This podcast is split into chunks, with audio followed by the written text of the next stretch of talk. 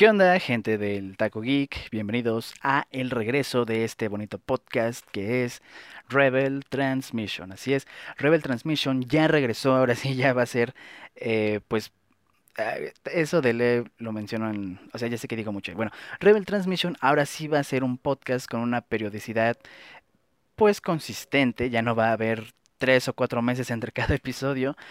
El próximo episodio sale en 15 días. Y pues bueno, no sé por qué, pero se me ocurrió grabar una presentación, además de lo que ya había grabado del podcast. Esta presentación la estoy grabando después y siento que en realidad fue bastante redundante, así que nada más lo voy a hacer en esta ocasión. Ya después será solamente el podcast y nada más, no habrá presentaciones ni nada. Y pues bueno, gente, ¿qué, ¿qué, más les puedo decir antes de empezar con este podcast? Más que pues síganme en mis redes, ya lo saben, el Taco Geek, suscríbanse al canal y todo eso.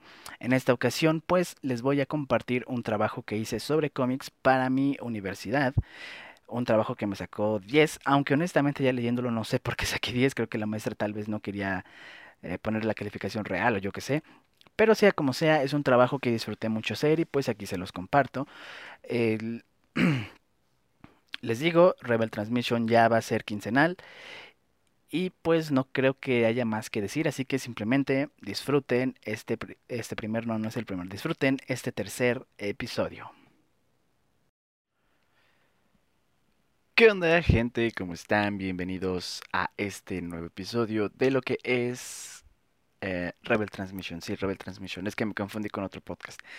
Pero bueno, eh, ya estamos aquí. Como lo dije en la presentación que voy a grabar después de grabar el episodio, pues voy a hablar, o más bien voy a leer un ensayo que hice cuando estaba en mi primer, bueno, no en mi primer semestre, eh, cuando estaba en la universidad. Bueno, todavía estoy en la universidad, ¿no? Pero cuando estaba más chiquito en la universidad. Y pues bueno, este digo mucho, pues bueno, y también digo mucho, eh, es algo que he notado. Voy a intentar no hacerlo tanto porque muchas veces pasa que cuando estoy, obviamente pues escucho el podcast para ver qué tal quedó y demás, lo he hecho en las ediciones pasadas de Rebel Transmission, y cuando lo escucho es así como de, o sea, un ejemplo, estoy, no sé, hablando de Naruto o algo así, ah, sí, entonces Naruto pues, eh, diga Kakashi, y pues bueno, eh, entonces, bueno, ya, voy a intentar no decir tanto, pues bueno, o eh, o cosas así. Y pues bueno, eh, este ensayo, ahí estoy, estuvieron los dos juntos. Pues bueno, eh, este ensayo es sobre, más bien, lo hice, nos dijeron que lo hiciéramos sobre un tema que nos gustara. De hecho, el ensayo lo estuvimos desarrollando a lo largo de todo el cuatrimestre. Más bien era una, eh, la, la materia, ¿cómo se llamaba la materia? Bueno, es, es, el equivalente a taller de investigación, pero tenía otro nombre que no recuerdo ahorita. Y la maestra nos dijo que eligiéramos un tema que nos gustara mucho, del que, de ser posible, supiéramos algo. Obviamente, pues yo ya sabía mucho de cómics. Entonces, mi idea fue hacerlo sobre eso. Y lo, lo sé, así hicimos todo el proceso de investigación y demás. Pero al final, pues sí nos dijo así de, a ver, para que ustedes hagan un trabajo de investigación bien y lo presenten, va a estar muy cabrón porque lo que vimos nada más es una probadita y la neta, o sea, sí podrían hacerlo, pero un trabajo de investigación bien, una tesina que, que pues sirviera bien para esto, les va a llevar muchísimo tiempo y no nos va a alcanzar, entonces simplemente hagan un ensayo con todos los elementos que ya vimos, y de introducción, conclusiones, bla, bla, bla, bla, bla, y que eso sea pues lo que ustedes van a entregar de su proyecto final. Debo aclarar que yo saqué 10 en esta materia porque pues soy muy bueno en todo esto de escribir y demás. No es un invento mío, no, es, no, no estoy siendo eh, soberbio por decirlo de alguna forma, sino que genuinamente creo que sí soy bueno para estas cosas de la escritura. Y mucha gente me lo ha dicho. Entonces, de hecho, a eso me dediqué. Ese fue mi primer trabajo ya formal en una empresa, fue escribir artículos para el blog empresarial. Entonces, y de hecho también lo hice hasta hace aproximadamente un año, ya que mis responsabilidades cambiaron. Pero bueno, ahí está otra vez el pero bueno. Pero bueno, eh, ahora sí, pero es que ahí se quedaba el pero bueno. Desde ese tiempo ya quería regresar a hacer el podcast, o bueno, hacer un podcast, pero no podía porque no tenía tiempo. Antes yo estaba trabajando en un estudio y la neta eran jornadas súper largas. O sea, no voy a hablar mucho de eso porque todavía sigo trabajando en esa misma empresa. Pero eran jornadas cañonas, así que de 10 de la mañana a 10 de la noche, 10 de la mañana a 12 de la noche. Una vez salimos a las 2 de la mañana. Entonces, de hecho, incluso hacer los mismos videos normales del canal se me complicaba bastante. Ahorita pues ya afortunadamente ya estoy en otra área donde no tengo que lidiar con, con gente pendeja y tengo mucha más flexibilidad en mi horario. O sea, obviamente cumplo un horario pues de 9 a 6, pero es un horario de 9 a 6, entonces ya es muchísimo más fácil para mí hacer videos y cosas así. Y pues bueno, eh, tomando eso en cuenta, quise retomar este podcast. Obviamente también pues ha influido el hecho de que en estos meses he escuchado muchos podcasts como La Cotorrisa, Leyendas Legendarias, prácticamente todos los que hacen los, ahí en producciones sin contexto, eh, de Shadow Games que es de Yu-Gi-Oh! eh, y muchos otros, el de Gusgri eh, y demás. Ya dije mucho el eh, y bueno, eh, este me da risa que quiero dejar de decir eh, pero no puedo. Y bueno, este, como les decía, este proyecto que hice es sobre Marvel Comics. Lo voy a leer tal cual como está. Si de repente se me ocurre decir algo que aparte de lo que estoy leyendo, pues lo voy a decir. Les digo, es un, es un trabajo universitario que obviamente pues yo voy en la escuela de paga. Entonces no, no es que sea más fácil, pero sí te dan como que ciertas facilidades. Entonces, si ustedes lo notan como que medio raro, pues es por eso. De hecho, uno de los grandes defectos que tiene este ensayo es que no cite nada y, pues tienes que citar. Bueno, aquí está. Mi ensayo eh, dice, no, no recuerdo bien por qué, o sea, por qué puse lo que puse, pero nada más dice, presentar a las figuras más importantes de Marvel Comics durante la Edad de Plata. Introducción. O sea, eso sí dije, eso sí recuerdo que sí dije, ok, eh, voy a marcar claramente dónde es la introducción, dónde es el desarrollo, dónde son las conclusiones y demás para que no haya pedos de, oye, pero es que no pusiste, no da. Bueno, que lo voy a poner. Entonces, bueno, introducción. Lo hice sobre Marvel y no sobre DC porque Marvel me gusta más que DC. Sí, ya lo dije. Yo sé que en los videos he dicho que me gustan ambos y me gustan ambos, pero la verdad es que yo sí prefiero Marvel. Marvel Comics es una de las dos empresas más importantes de cómics en el mundo. Su influencia y alcance es tal que ha llegado a otros medios, por ejemplo, la televisión, el cine, los videojuegos, los juegos de cartas, juguetes, etc. Esto debido a sus excelentes personajes e historias, los cuales fueron escritos por hombres talentosos y que saltaron a la fama y se ganaron la admiración de los fanáticos de los cómics después de leer dichas historias y conocer a dichos personajes. Eh, saliéndome un poco de lo que estoy leyendo, ya tan rápido, este ensayo es como el video que hice de Stan Lee hace unos años. Bueno, hace año y cacho. La cosa es que yo lo estoy haciendo de acuerdo a la historia oficial, la historia que nos dice Stan Lee hizo tal y tal y tal y tal. Obviamente los que estamos en el medio de los cómics, no solamente, o sea, no lo digo así como los que estamos así creadores de contenido, no. O sea, los que los que hemos leído cómics desde hace mucho tiempo y demás sabemos que que la historia no es como nos la pintan, sabemos que Stan Lee sí hizo cosas, pero el trabajo, ¿cómo decirlo? La concepción de los personajes que tenemos hoy en día en realidad debería atribuirse más a Jack Kirby y no a Stan. Stan más que nada como que dio la, la idea de principal y, y este, perdón, Steve Ditko la, la expandió y la, la hizo lo que terminó siendo, ¿no? Pero bueno, ahí está otra vez el pero bueno. Pero, pues, eh, para no meterme yo eh, en el, video de Stanley, para no meterme en polémicas, pues no toqué esos temas. Yo, y lo dije de hecho al inicio del video. Yo sé que hay gente que me va a decir que esto está mal, pero la neta es que yo lo estoy diciendo de acuerdo a la historia oficial. Y este ensayo es igual, o sea, yo sé que la historia a lo mejor no es así, pero yo lo estoy haciendo de acuerdo a la historia oficial que todos conocemos. Bueno, Esto pasó sobre todo en la llamada Edad de Plata o Silver Age en inglés, la cual es un periodo en el que el cómic americano, particularmente en los cómics de superhéroes, sufrió muchos cambios, introduciendo a muchos personajes nuevos y agregando elementos más realistas a los ya acostumbrados en la industria, además de cambios en el precio e implementar la atribución de créditos a los autores y dibujantes, cosa que no se hacía antes. Aunque la Edad de Plata no tiene un inicio y un final exactos, se considera se considera que comenzó a finales de la década de los 50 o inicios de los 60 y prolongándose hasta inicios de los 70. Habitualmente se considera que la Edad de Plata comienza con la reinvención del personaje The Flash de DC Comics a finales de los años 50 o con el lanzamiento del primer número de los Cuatro Fantásticos por parte de Marvel Comics. Sin embargo, es comúnmente aceptado que la Edad de Plata terminó en 1973 con la historia La noche que murió Gwen Stacy del cómic The Amazing Spider-Man, historia escrita por Jerry Conway y que se volvería icónica con el pasar de los años, llegando incluso a ser adaptada a la pantalla grande. Esto, pues, The Amazing Spider-Man 2, La amenaza de Electro. Y bueno, sí, como lo menciono aquí, la Edad de Plata es, una, es un periodo muy importante porque es prácticamente de donde sale todo lo que conocemos de los personajes actuales, sobre todo de Marvel, de DC ya estaban este, más, este, y el este también está.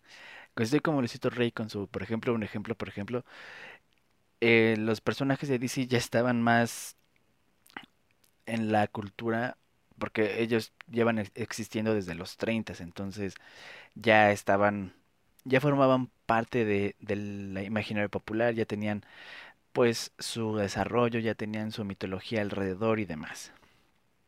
Y pues sí, la Edad de Plata eh, es comúnmente aceptado que terminó con la muerte de Gwen Stacy, y de, porque de ahí es a partir de donde las editoriales comenzaron a, hacer historias más oscuras. De hecho, eso es algo que se menciona en la, en la introducción de, The Dark Phoenix Saga que Chris Claremont piensa, no me acuerdo si, si, no me acuerdo quién hizo esa introducción. No recuerdo si fue Chris Claremont o Jim Shooter, no me acuerdo, pero en la introducción dice que probablemente si Gwen Stacy no hubiera muerto, pues no hubieran podido hacer historias como la Dark Phoenix Saga y DC no hubiera hecho historias más oscuras y demás, porque ahí fue donde dijeron, ok, sí se puede hacer esto entonces. Bueno, esta época del cómic es sumamente importante ya que repercute aún hoy, particularmente en las grandes producciones cinematográficas, las cuales están basadas en su mayoría en las historias de origen de los personajes de esta época. Este ensayo es por ahí del 2018 y en ese entonces pues, estábamos viendo historias de origen. La más reciente en ese entonces había sido historias de origen en el MCU, había sido Doctor Strange. Sí, porque después de Doctor Strange era Spider-Man Homecoming, Thor Ragnarok. Y de Thor Ragnarok era Black Panther, pero Black Panther no era de origen. Y luego Infinity War. Sí, la última historia de origen fue Doctor Strange en 2016, hace seis años. En ese entonces, pues apenas habían pasado dos años, así que. Y de DC en 2018. No, porque Aquaman salió después de esto y no es de origen. Uh, Shazam pero Shazam es de 2019, entonces tampoco cuenta. Bueno, eh, eh, en las historias cinematográficas, ah, esto debido a que es debido a esto que el conocer a los escritores y dibujantes es de relevancia social. Eso lo puse, eso es de relevancia social, lo puse porque eh, pues en toda investigación tiene que tener así de, ok, pero qué, ¿por qué es relevante tu tema? ¿En qué, en qué sentido relevante, no sé, científico, bla, bla, bla, bla. y yo también dije, esta parte la voy a poner clara para que no me mande algo así como, a ver, Ajax, ok, hablas de cómics y demás, está muy bonito todo, pero ¿qué clase de relevancia tiene esto?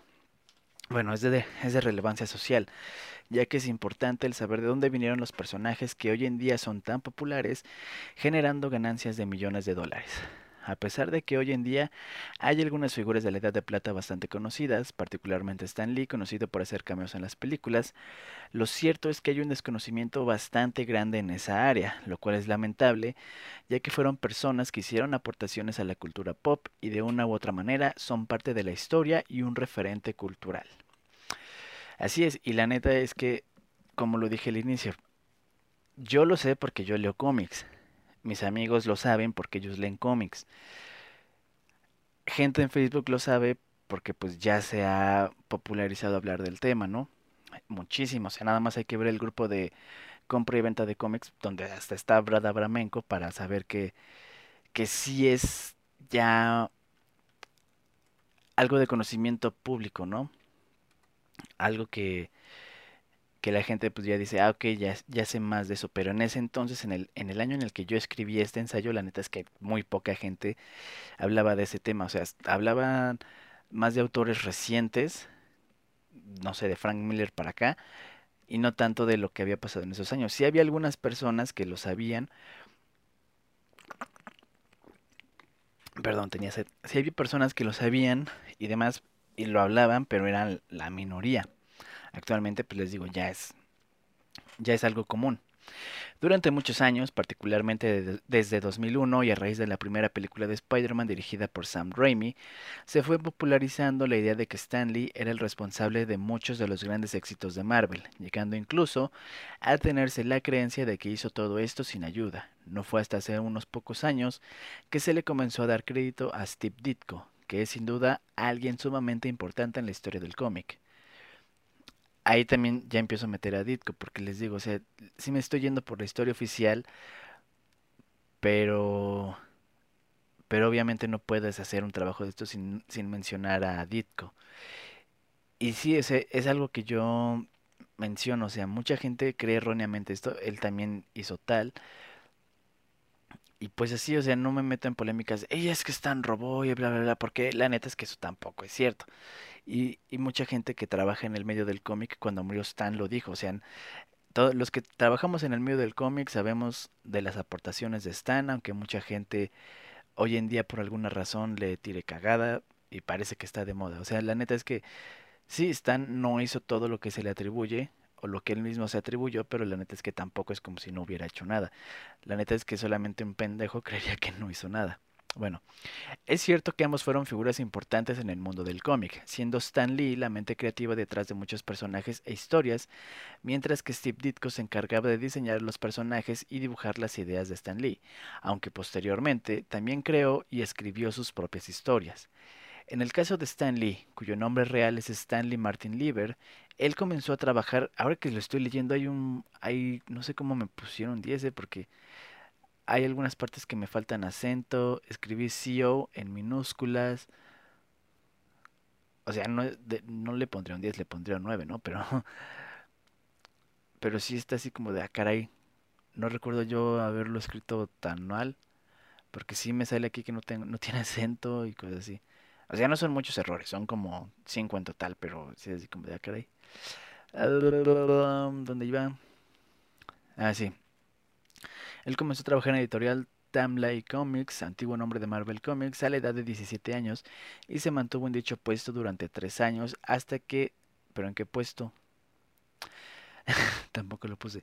Hasta que tuvo la oportunidad de escribir sus propias historias. Ok, y así como que, bueno, bueno, para escribir parece ser que no, pero... no, lo sé, la neta es que sí lo soy, pero no, no entiendo por qué quizá aquí salió tan mal. De hecho, creo, ahora que lo estoy leyendo es bastante parecido al guion del video de Stan Lee no recuerdo si tomé fragmentos de este de este ensayo para hacer ese video, pero parece que sí. Yo no lo recuerdo, pero bueno.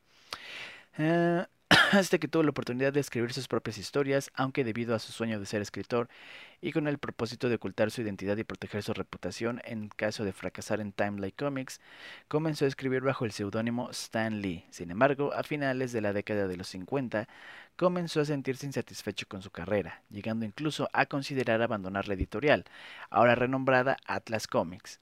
No fue sino hasta inicios de la década de los 60 que Martin Goodman, el CEO y fundador de la editorial, le encargó a Stan Lee la creación de un nuevo equipo de superhéroes como respuesta a la Liga de la Justicia de DC Comics. La esposa de Stan Lee, Joanne, lo animó a continuar en la editorial y experimentar con las historias que él quisiera escribir bajo el argumento de que si de alguna manera pensaba cambiar la dirección de su carrera, no tenía nada que perder. Ah, no, bajo el argumento de que si de igual manera pensaba cambiar la dirección de su carrera, no tenía nada que perder.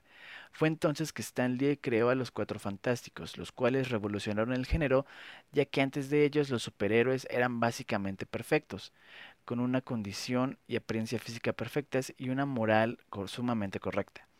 Sin embargo, con los Cuatro Fantásticos, los superhéroes comenzaron a mostrar características más humanas como tristeza, melancolía, aburrimiento o incluso llegando a mostrar daños físicos. Además de ser el primer cómic bajo el nuevo sello editorial de Marvel Comics. El cómic fue un éxito inmediato y contó con los trazos del talentoso Jack Kirby. Eh, a. A partir de ahí, Stanley comenzó a cosechar un éxito tras otro, tales como Daredevil, Thor, Iron Man, los X-Men, etc., incluyendo su más grande creación, Spider-Man. Ahí me faltaron los puntos. ¿Qué pedo conmigo? ¿Cómo es que mandé esto así? A menos que este no sea el final, pero no creo. El cual comenzó con un diseño de Jack Kirby que fue finalmente desechado por Stanley al, al considerarlo demasiado heroico, reemplazando a Kirby por Ditko, quien le dio su, quien le dio su apariencia final al héroe arácnido. El cómic revolucionó de nuevo la industria al presentar a un adolescente como el personaje principal, ya que regularmente los adolescentes eran presentados como sidekicks o asistentes, nunca en el rol principal. A pesar de que el éxito de Spider-Man se debió en parte a la excelente historia propuesta por Stan Lee, es cierto que también se debe al diseño de Steve Ditko, al diseño que Steve Ditko hizo para el superhéroe. Ditko llegó a Marvel Comics en 1955, aunque su trabajo no se destacó hasta la publicación de Spider-Man, donde su nombre saltó a la fama no solo por el diseño del personaje, sino porque también participó en la creación de villanos y personajes bastante conocidos como el Duende Verde o el Doctor Octopus, llegando a exigir que se le dieran los créditos por su trabajo, cosa que finalmente ocurrió en The Amazing Spider-Man número 25. Después del éxito de Spider-Man, fue el co-creador de otro de los personajes más populares de Marvel Comics, Doctor Strange, quien debido a su naturaleza mágica comúnmente visitaba otros reinos y planos existenciales, los cuales fueron volviéndose cada vez más abstractos a medida que Stan Lee y Steve Ditko daban rienda suelta a su imaginación, llegando incluso a crear un personaje que personifica toda la existencia en un solo ser, Eternity.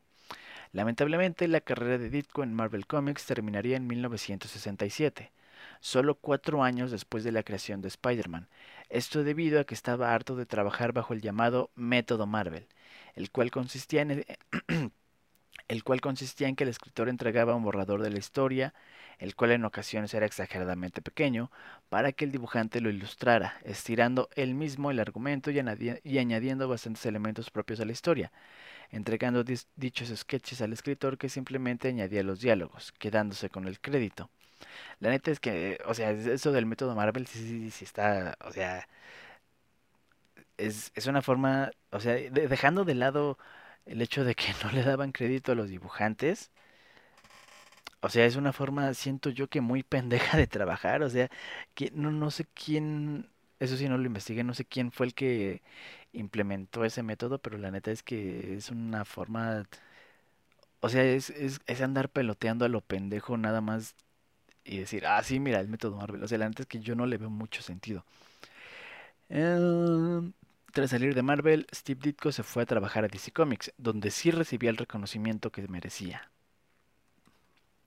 Y eso es algo que, que pues también todos conocemos. Fue en DC hasta que ya, donde ya le dejaron hacer lo que quisiera y donde hizo cosas que están súper cañonas y que incluso hoy en día pues siguen siendo muy muy importantes.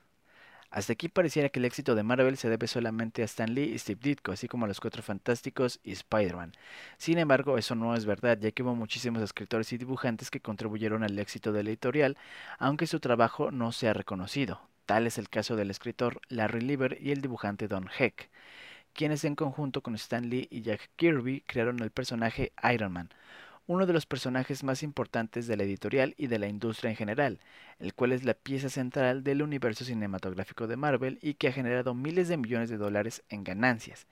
Y sin embargo, generalmente la creación del personaje se le atribuye solamente a Stan Lee y Jack Kirby, sin mencionar a Larry Lieber o Don Heck, quienes fueron pieza fundamental en su creación, y en el caso del primero, también ayudó en la creación de la versión de Marvel Comics de Thor, otro personaje que ha cosechado grandes éxitos tanto en los cómics como en su adaptación cinematográfica. Y eso sí es cierto, muchos, o sea, muchos se quejan de que, ah, es que a Ditko no se le dio el reconocimiento porque Stan Lee hizo tal y tal, pero los mismos que se quejan de eso tampoco le dan el reconocimiento a Larry Lieber y los demás. Y es y ustedes lo pueden ver en cualquier grupo, o sea, La queja contra Stanley es mucha, pero solamente se busca reconocer a Ditko como si Ditko hubiera hecho todo, aunque no sea así, aunque haya otros dibujantes y escritores muy talentosos en esa época que nos dieron personajes que hoy en día son muy conocidos y que no y no se les da el reconocimiento que merecen porque todos creen que el pobrecito nada más fue Steve Ditko. Aunque a Ditko nunca le haya interesado la fama ni demás, más que el reconocimiento que obviamente merecía, a la, la gente, o sea, la gente es muy rara, pues. Asimismo, Jack Kirby es una de las figuras más importantes de Marvel Comics, igual de importante que Stan Lee o Steve Ditko, aunque un poco menos famoso que estos dos. Kirby es responsable de la creación de personajes que son el pilar actual de Marvel Comics, por ejemplo, Hulk, Thor o el ya mencionado Iron Man, pero sin duda su creación más famosa y exitosa son los Cuatro Fantásticos, que como ya se mencionó antes, fueron un producto y una historia totalmente revolucionarios. Jack Kirby, a diferencia de otros editores previamente mencionados, nunca se vio opacado por Stan Lee o Steve Ditko. Se podría decir que si no fue más famoso en su vida, fue por no haber participado de la manera correcta en la creación de Spider-Man, ya que él no participó en el producto final, pero sí es mencionado en los créditos de adaptaciones cinematográficas de sus personajes. Se me está yendo la voz. Después de la salida de Steve Ditko de Marvel Comics, fue reemplazado por John Romita Sr. como el dibujante de The Amazing Spider-Man, quien diseñó uno de los personajes más importantes en la historia del héroe arácnido, Mary Jane Watson.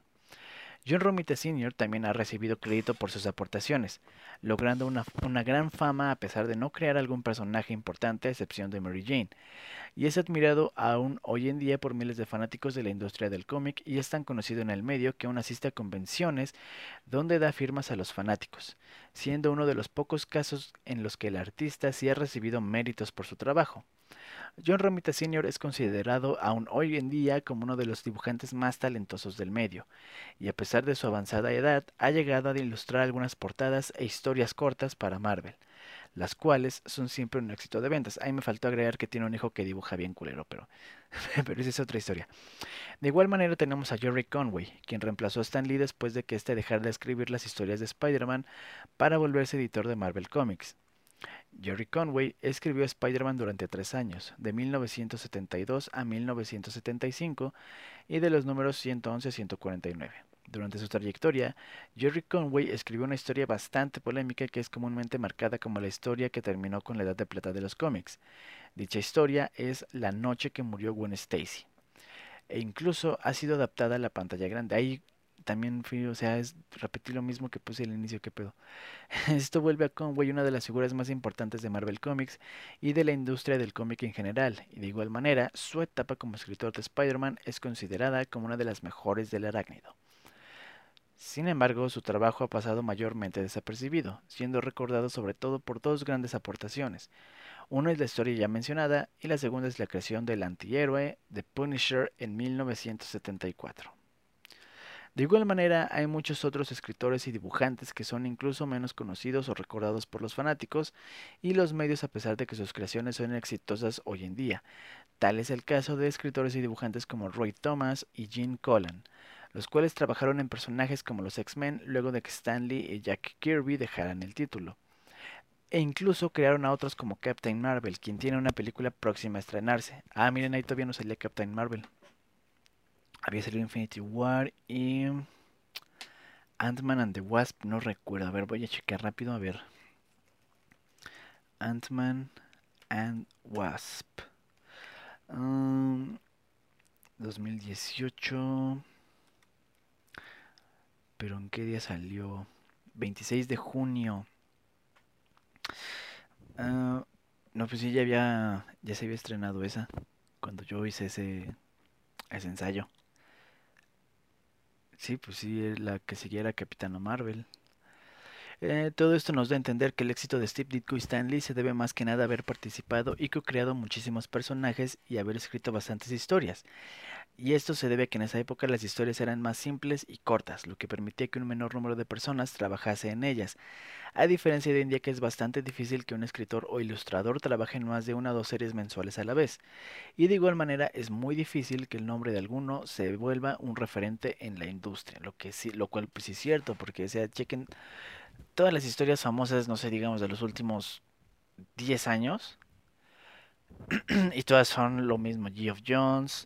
O sea, a lo mejor ni siquiera son escritores actuales, son escritores que ya llevaban trayectoria. Geoff Jones, Jonathan Hickman, eh, Jason Aaron. La mayoría son cosas así, entonces sí hay otros que destacan, pero la neta es que no tanto.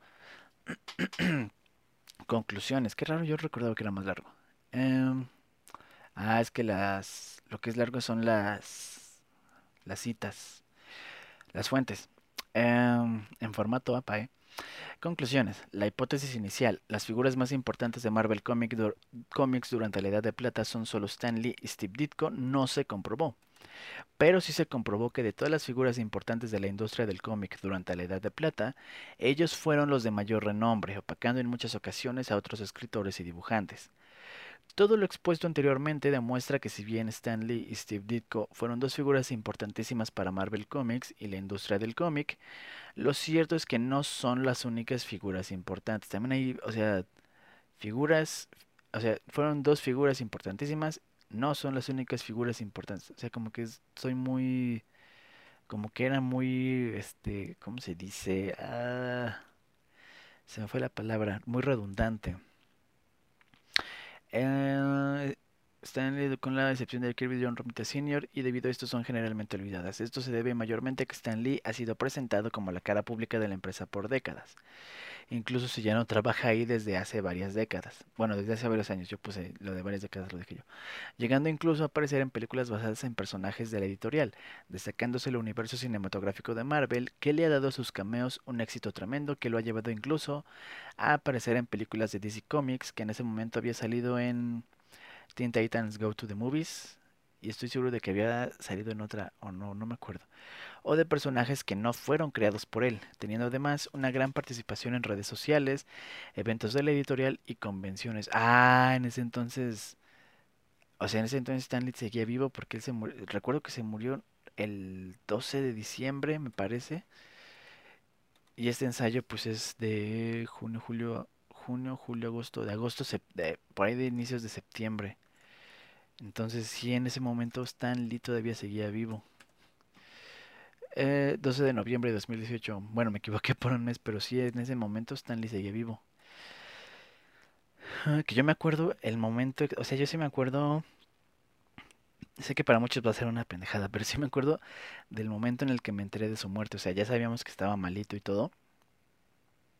Y en ese momento yo estaba en mi primer trabajo eh, y me acuerdo que estaba yo, o sea, no eran, no era de escritorio, o sea, era una casa acondicionada para ser oficina. Entonces, los, digamos, entre comillas, escritorios eran mesas grandes donde se sentaban dos personas, o sea, una enfrente de la otra. En ese momento yo estaba, pues ahí sentado.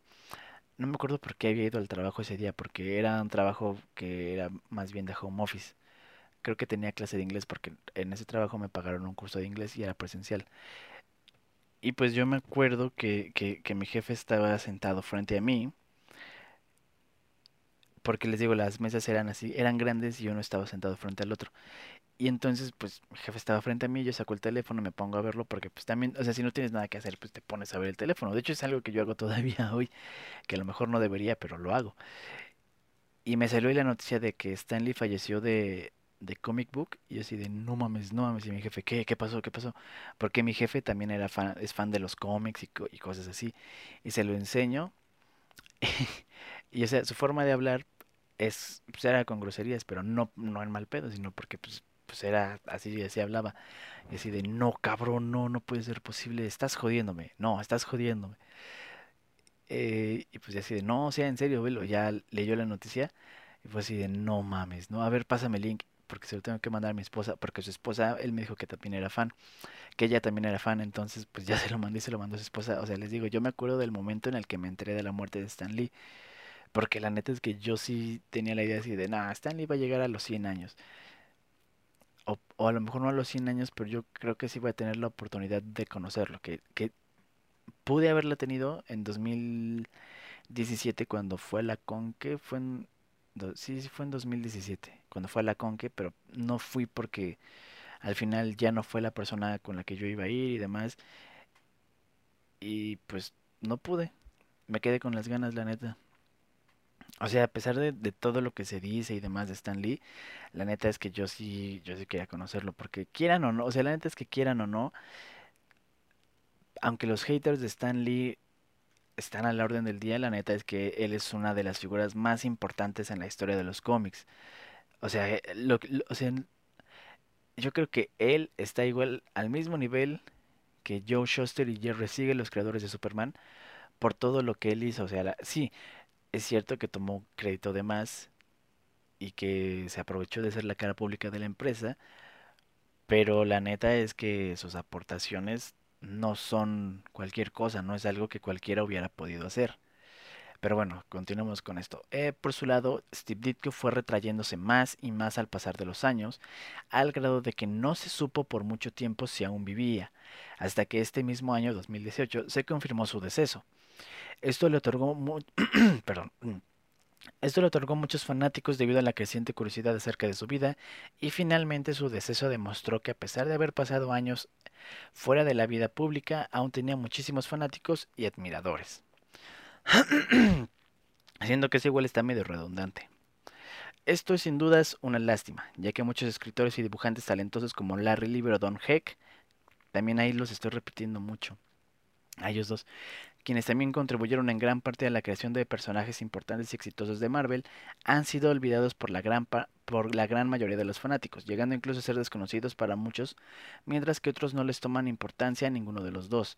Este problema afecta no solo a los co-creadores de varios personajes, sino también a otros escritores que años posteriores sino también otros escritores que trabajaron en años posteriores como Jerry Conway, quien como ya se ha dicho escribió la exitosa y, conocida historia La noche que murió Gwen Stacy, eso ya fue relleno, pero que su trabajo incluye, ah, pero que su trabajo, incluida dicha historia, es muchas veces atribuido a Stan Lee, quien para ese entonces ya no trabajaba como escritor, sino como editor de Marvel Comics.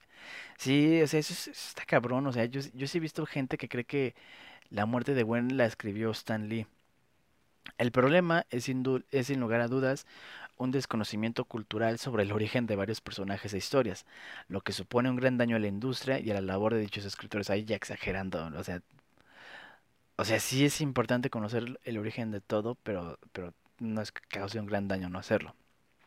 Ah, y a la labor de dichos escritores al no darles el crédito merecido por su trabajo y atribuirlo a otras personas que, aunque talentosas, no llegaron, no llevaron solas a la fama a la editorial, por lo que ahí esa es, pues, es Stan Lee, por lo que es importante el dar a conocer su trabajo y reconocer sus méritos a pesar del adueñamiento de estos por parte de Stan Lee y Marvel Comics. Vaya, ahí ahí fue muy directo.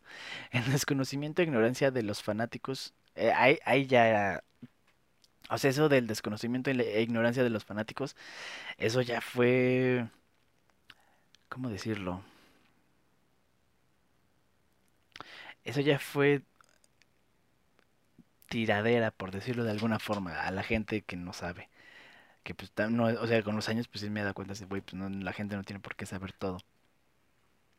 Aunque para hablar de algo sí tienes que saber de ese algo. El desconocimiento e ignorancia de los fanáticos no solo ocasiona que no se les reconozca, su contribución a la editorial y a la industria, sino que podría causar que lleguen a ser olvidados por completo y sean conocidos solo por aquellos que conocen e investigan sobre el tema. Eso sí también es una exageración. Eh, referencias. Y ahí ya pongo así, por ejemplo, ¿por qué? Un artículo por qué Spider-Man es tan popular. Obviamente es en inglés, ¿no? Había un er- eh, Steve Ditko, el retrato de un maestro, eso no me acuerdo si había sido, creo que eso era una entrevista que le hicieron a él. Eh, top 100 de los héroes de cómics de IGN. Spider-Man Comic Book Character de Británica. ¿Por qué Steve Ditko dejó de dibujar Spider-Man? Marvel Comics, compañía americana. Marvel Comics, historia. Historia y background. Entonces, pues ahí está. Ese fue el ensayo que me llevó un 10. La neta, ahorita leyéndolo, ¿qué pedo? O sea, soy redundante en muchas cosas. Repito mucho los nombres, incluso dentro de la misma oración. O sea, que bien, bien escrito no está. Yo supongo que fue por todo el trabajo anterior de investigación que había, porque sí me, sí, o sea, sí me pusieron 10, pero leyéndolo y siendo objetivo, no es un trabajo de 10. Pero bueno, gente, ese fue mi ensayo sobre Stan, sobre Stan Lee, eh, sobre las figuras más importantes de Marvel Comics en la Edad de Plata, más bien la más bien creo yo, o sea, también pensando bien el tema, no serían las figuras más importantes, sino sino em, la importancia de conocer a estas figuras, más o menos creo yo sería el tema principal. Pero bueno, gente, pues ahí está, ese es el, el ensayo, ya lo dije. Eh, la idea ahora es que el podcast, no, o sea, el, antes del podcast no me acuerdo si era quincenal, no me acuerdo si lo hice quincenal o lo hice semanal, creo que lo hice quincenal. A ver, el Taco Geek, dejen checo porque la neta es que no me acuerdo. el último fue en enero. Pero, ah, es que no, porque ya me acordé, o sea, hice uno en enero, pero era el episodio número 2, o sea, noticias de inicio de año. Y el anterior, el número 1, fue en octubre. Entonces no, sí, no, no tiene sentido, no tiene sentido, este, querer buscar cuál, cuál, era la periodicidad anterior, porque la periodicidad anterior era de tres meses. Pero según yo, mi idea era hacerlo semanal. Que les digo, no se pudo porque estaba trabajando en el estudio bajo la dirección de un pendejo. que eso ya luego lo contaré, ya cuando ya sea seguro contarlo. Eh, que les digo, estaba complicado hacerlo semanal porque pues estaba en el estudio donde las jornadas eran muy largas. De hecho, ese, el de el episodio 1, un nuevo podcast, lo hice porque, o sea, fue así como de, güey, estoy harto, quiero hacer algo yo, y ya lo grabé yo.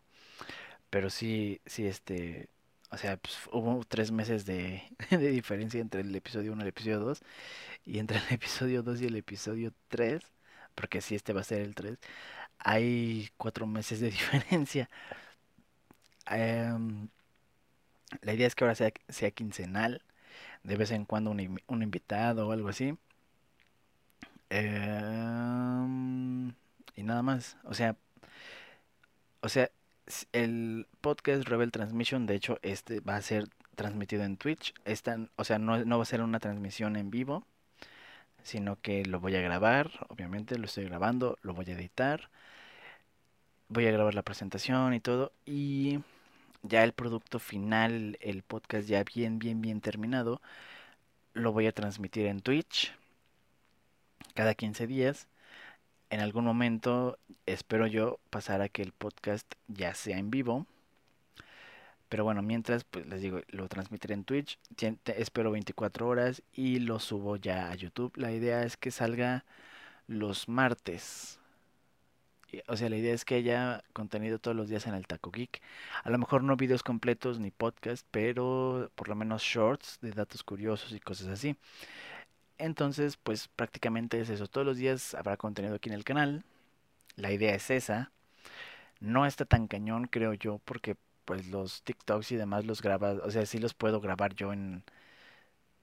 Los últimos que grabé los grabé yo creo en 20 minutos tal vez, y eso porque estaba buscando las imágenes. Entonces, pues no está tan cañón, creo yo.